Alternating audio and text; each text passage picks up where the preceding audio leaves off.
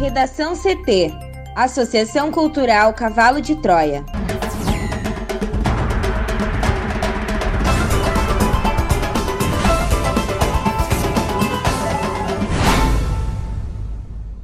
Agora, no Redação CT. Justiça rejeita a ação e autoriza continuidade de concurso para agente de saúde em Porto Alegre. Governo propõe fim da estabilidade para parte de novos servidores em reforma administrativa. Levantamento do governo e do CEPERS divergem sobre saúde dos professores na rede pública.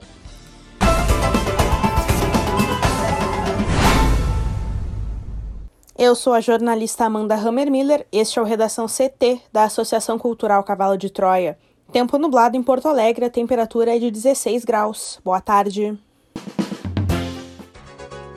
O Rio Grande do Sul terá nebulosidade tempo instável nesta quinta-feira. O cenário na capital e região metropolitana deve ser de pancadas de chuva passageiras intercaladas com períodos de sol entre nuvens. A previsão do tempo completa daqui a pouco.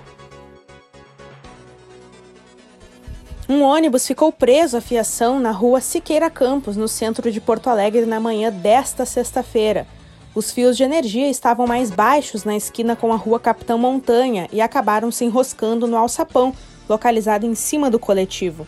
Semáforos ficaram no amarelo piscante e houve bloqueio de vias. A situação foi normalizada por volta de 11h30.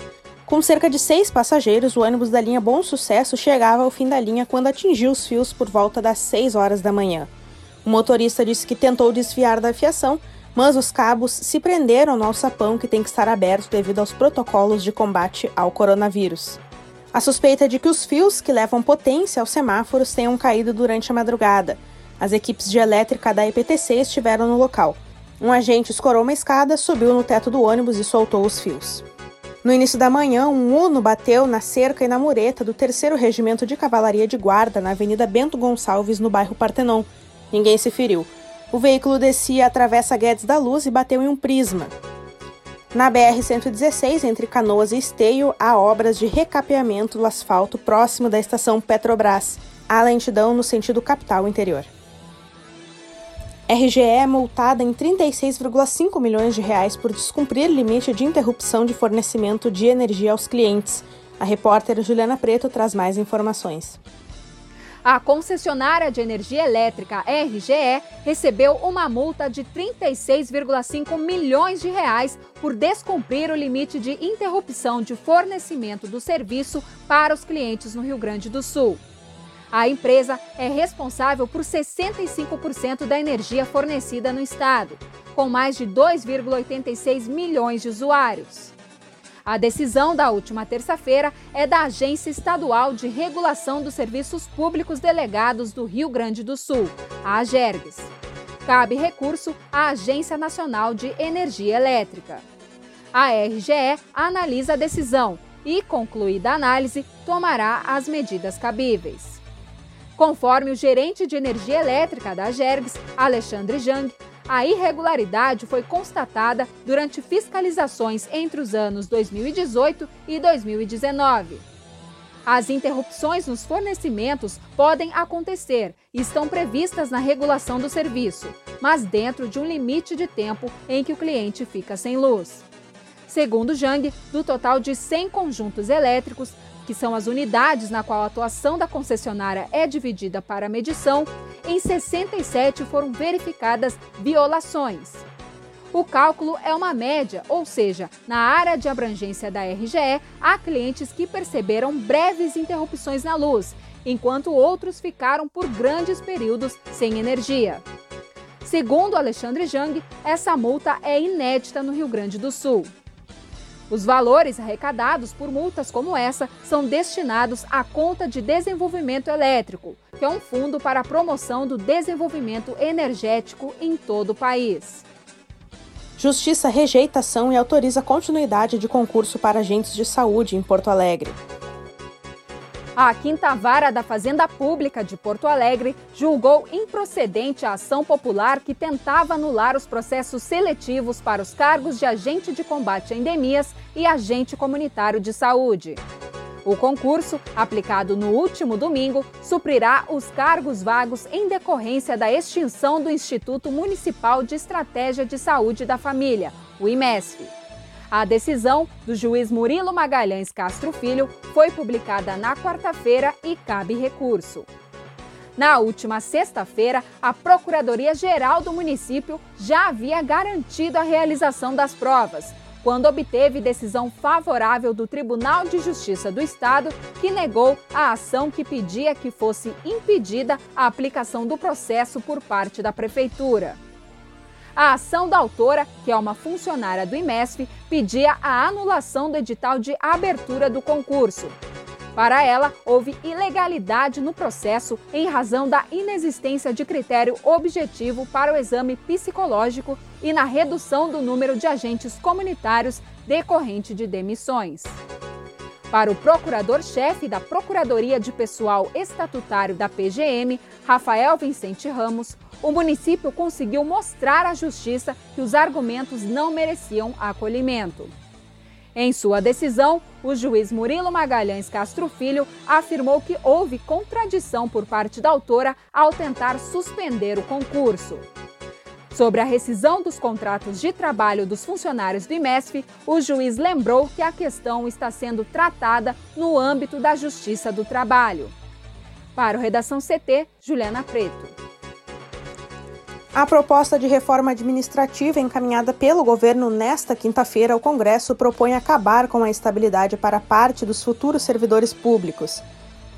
Pelo texto, permaneceriam estáveis os servidores de carreiras típicas de Estado, que só existem na administração pública. Uma lei a ser enviada posteriormente listará quais serão essas carreiras. A proposta do governo vale para os poderes executivo, legislativo e judiciário da União, estados e municípios.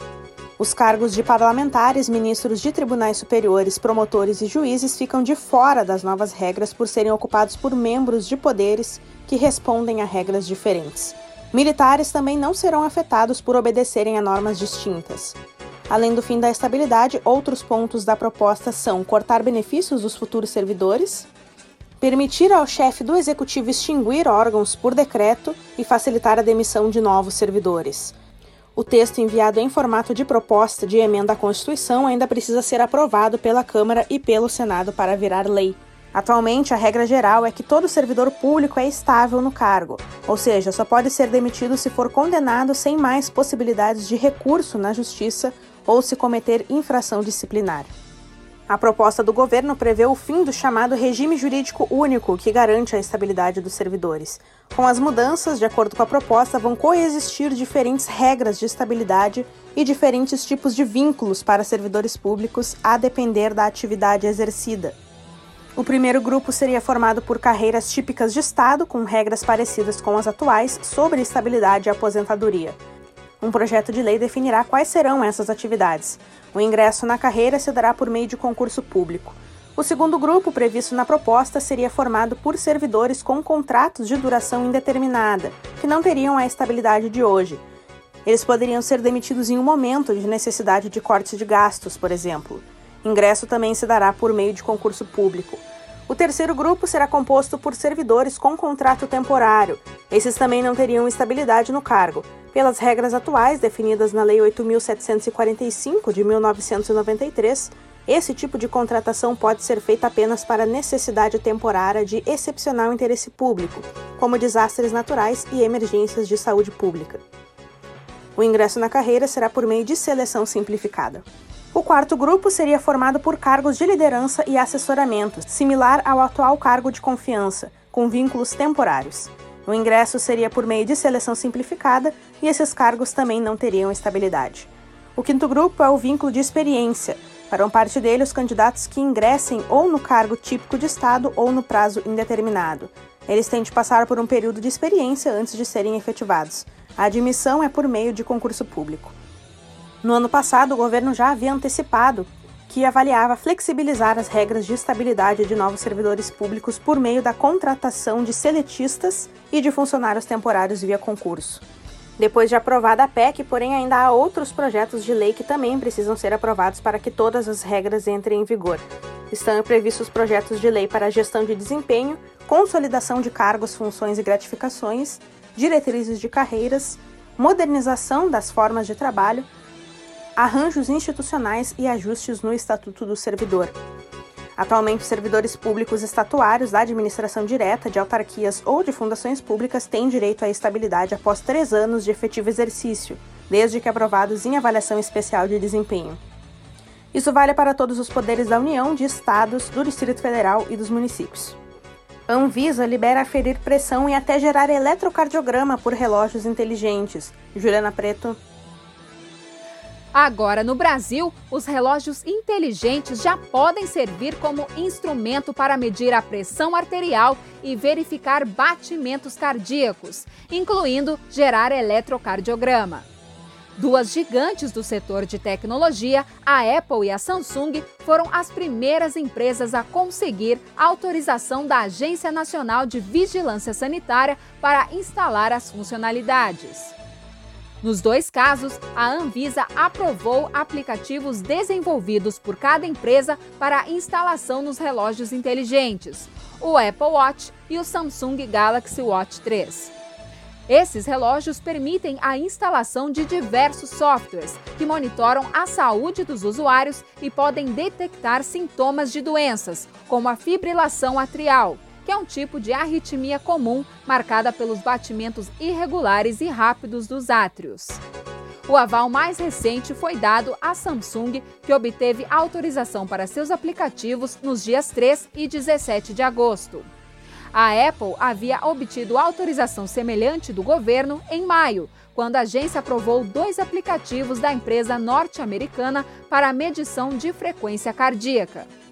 A Anvisa classificou os aplicativos das duas empresas como dispositivos médicos de médio risco, mas alertou que a finalidade é apenas informativa, não sendo destinados a uso clínico. Eles não substituem consultas médicas, tampouco são capazes de diagnosticar hipertensão, problemas cardíacos e sinais de um ataque cardíaco. A agência recomenda também que os resultados exibidos nos relógios sejam revisados por médicos antes de qualquer alteração no uso de medicamentos. Demais recomendações podem ser consultadas no site da agência. No Redação CT, agora é previsão do tempo também com Juliana Preto. A chuva deve dar uma trégua no Rio Grande do Sul nesta sexta-feira. A previsão é de que entre as pancadas ocorra períodos de sol. A temperatura mais baixa da madrugada foi registrada em Santiago, na região central, que marcou 5,2 graus. No litoral norte, há chance de chuva a qualquer momento ao longo do dia. Na fronteira oeste, campanha e região sul, a sexta deve ser de tempo firme. A trégua na chuva já termina neste sábado. O final de semana começa com chuva intensa em grande parte do estado e há chance de temporais na fronteira oeste, litoral norte, serra e região metropolitana de Porto Alegre. Para hoje, sexta-feira, na capital, o tempo é instável com chuva isolada. A máxima será de 19 graus. Bom final de semana a todos. Obrigada, Juliana. Vamos para o bloco de educação. Dois levantamentos divulgados nesta semana indicam realidades muito diferentes em relação à saúde dos professores na rede pública do Rio Grande do Sul. Para o governo, pouco mais de 10% dos cerca de 40 mil professores regentes de classe, ou seja, aqueles que atuam diretamente nas salas de aula, têm mais de 60 anos ou possuem alguma doença que os inclua em grupos de risco para o coronavírus. Já o CEPERS aponta que 96% das escolas da rede estadual têm algum profissional dentro do grupo de risco para o coronavírus. A forma com que cada pesquisa chegou às suas conclusões não foi a mesma. O governo buscou individualmente os professores para identificar que um em cada dez tem mais de 60 anos ou possuem alguma doença com potencial agravante diante da Covid-19. Já o CEPERS apontou que no universo de escolas estaduais gaúchas, quase a totalidade conta com algum profissional no grupo de risco. Assim, os resultados são muito divergentes. Para o CEPERS, uma explicação está na possibilidade de que professores com contrato emergencial têm medo de perder o emprego e acabam não se identificando como parte de algum grupo de risco para a Secretaria Estadual da Educação. O governo do estado apresentou na terça-feira uma nova proposta para a retomada das aulas presenciais, que prevê o retorno gradual começando em setembro e indo até novembro. Conforme o levantamento realizado pela SEDUC por meio de suas 30 coordenadorias regionais de educação, um total de 4,3 mil docentes fazem parte da população com idade ou comorbidades que podem agravar os sintomas da Covid-19. Em relação aos servidores, como merendeiras e serventes de limpeza, aproximadamente 15,4% dos 11 mil profissionais na área de educação pública no Rio Grande do Sul também têm mais de 60 anos ou possuem alguma doença que os incluam em algum grupo de risco. Já o estudo chamado Educação e Pandemia no Rio Grande do Sul, realizado pelo CEPER Sindicato em parceria com o Departamento Intersindical de Estatística e Estudos Socioeconômicos, identificou que há profissionais em grupos de risco para coronavírus em 96% dessas instituições de ensino, sendo, sendo que 44% dos educadores disseram ter alguma condição complicadora para a doença. A pesquisa do CEPERS, feita junto às direções de escolas da rede estadual gaúcha, analisou 2.131 questionários que contemplam 872 colégios. Em 142 escolas, 15,7% dos educadores declararam que algum colega de sua escola foi diagnosticado com Covid-19. Desses, 8,3% disseram que o profissional não foi imediatamente afastado, e 51% disseram ter tomado conhecimento de colegas com coronavírus que não tiveram um regime de trabalho alterado. Redação CT. Apresentação Amanda Hammermiller. Colaboração Juliana Preto. Uma produção da Associação Cultural Cavalo de Troia com o apoio da Fundação Lauro Campos e Marielle Franco. Próxima edição hoje à noite, às 18 horas. Boa tarde.